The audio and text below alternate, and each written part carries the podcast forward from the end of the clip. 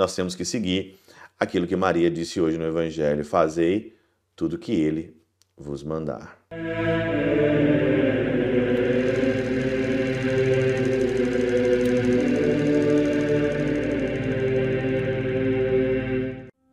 Em nome do Pai, do Filho e do Espírito Santo. Amém. Olá, meus queridos amigos, meus queridos irmãos, nos encontramos mais uma vez aqui no nosso Teós, Viva de Coriés, o Percor Maria, nesse dia 12 de outubro de 2023. Hoje é dia de Nossa Senhora Aparecida, padroeira do Brasil, feriado aí no Brasil de Nossa Senhora Aparecida.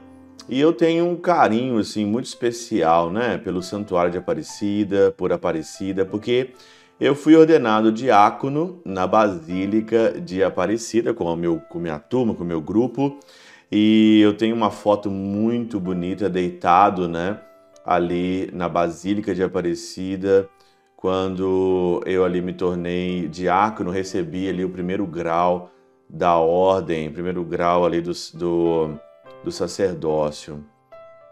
Falar de Nossa Senhora Aparecida é falar de, da fé de um povo um povo que tem a imagem dela, que é encontrado ali no rio, primeiramente encontrado ali a cabeça, depois o corpo, é falar da mãe morena, falar da mãe que tem a cor do nosso povo, que tem a cor ali, e ela é a padroeira do Brasil, e aquela imagem que nós temos, a imagem dela tão maravilhosa com o manto azul que é o manto também da nossa história, né?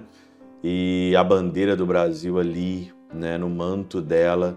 Tenho certeza que todas as pessoas que têm fé em Nossa Senhora Aparecida, fé na nossa querida mãezinha, não é decepcionado de forma alguma.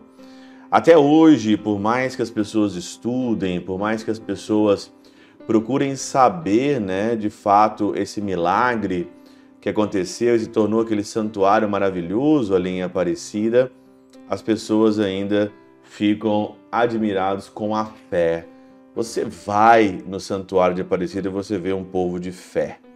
Você vê um povo que está ali pagando promessa, você vê um povo que acredita, povo simples, povo humilde, povo trabalhador, que acredita, então tem alguma coisa muito especial naquele santuário ali, que ali move a fé e Nossa Senhora proteja o Brasil, principalmente nesse tempo tão ruim que nós estamos vivendo, aonde que o mal, a tirania do mal, investe com todas as forças em cima do nosso país. O evangelho de hoje, esse dia 12, é o tradicional evangelho de João, no capítulo 2, versículo de 1 a 11, que é as bodas de Caná tem tudo a ver com Nossa Senhora, tem tudo a ver com Maria, tem tudo a ver com Aparecida, as bodas de Caná.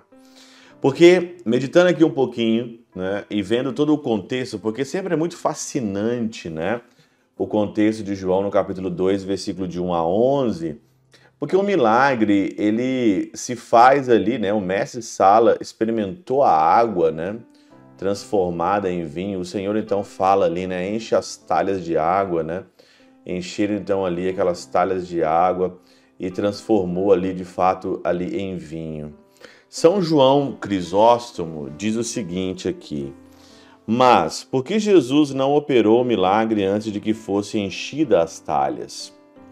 De fato, teria sido muito mais admirável se nosso Senhor houvesse feito surgir uma nova substância a partir do nada. Jesus ali nas bodas de Caná, ele poderia muito bem tirar do nada vinho. Tirar do nada vinho ali. Fazer um, um, seria uma passe de mágica. A vida nossa não é um passe de mágica. As coisas espirituais não são um passe de mágica. Em vez de simplesmente transmutar as, a, as qualidades da água. Então ele transmutou aqui as qualidades ali da água. Com efeito, um tal milagre teria sido muito prodigioso, por, muitos, porém, não haveriam de o acreditar. Mágica. Você acredita em mágica? Eu não acredito em mágica. Eu acredito no processo. Mágica tem todos os seus, os seus truques, as suas artimanhas. A mágica, ela não é assim, de fato, um milagre. Milagre é isso agora que ele explica. Assim, repetidas vezes vemos nosso Senhor apoucar a grandeza dos seus milagres, que opera com o veso de torná-los mais acreditáveis. O Senhor queria naquela boda de Caná aqui que o milagre dele fosse mais acreditável. Por isso que ele não trouxe vinho do nada, mas ele usa as substâncias que estão ali para é, transformar a, as substâncias da água em um vinho. É assim também que acontece com a nossa vida, com a sua vida. O Senhor usa de você, o Senhor usa da substância existente que é a tua vida, que é a tua história, que é ali os teus pecados, as tuas limitações diante das realidades que te cercam, e ele traz o milagre ali. O milagre acontece também a partir de você. Se o céu acontece a partir de você, o milagre ainda mais. E ele continua aqui ainda, né?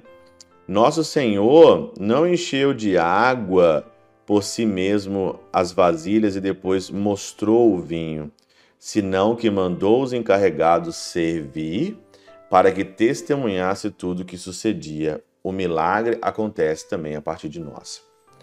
Se você não se coloca à disposição para o milagre acontecer, se você não oferece, Senhor, está aqui a minha vida, a minha vontade, está aqui a minha memória, está aqui a minha inteligência, está aqui todas as faculdades que o Senhor me deu, está aqui. Transforma segundo o teu querer. Assim também hoje nós somos convidados no Evangelho a apresentar a água da nossa vida.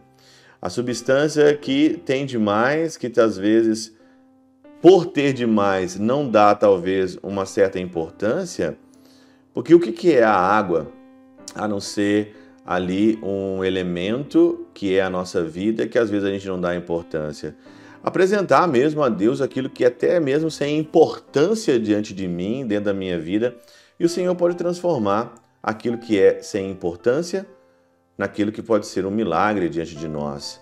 Mas nós temos que seguir aquilo que Maria disse hoje no Evangelho: fazei tudo que ele vos mandar.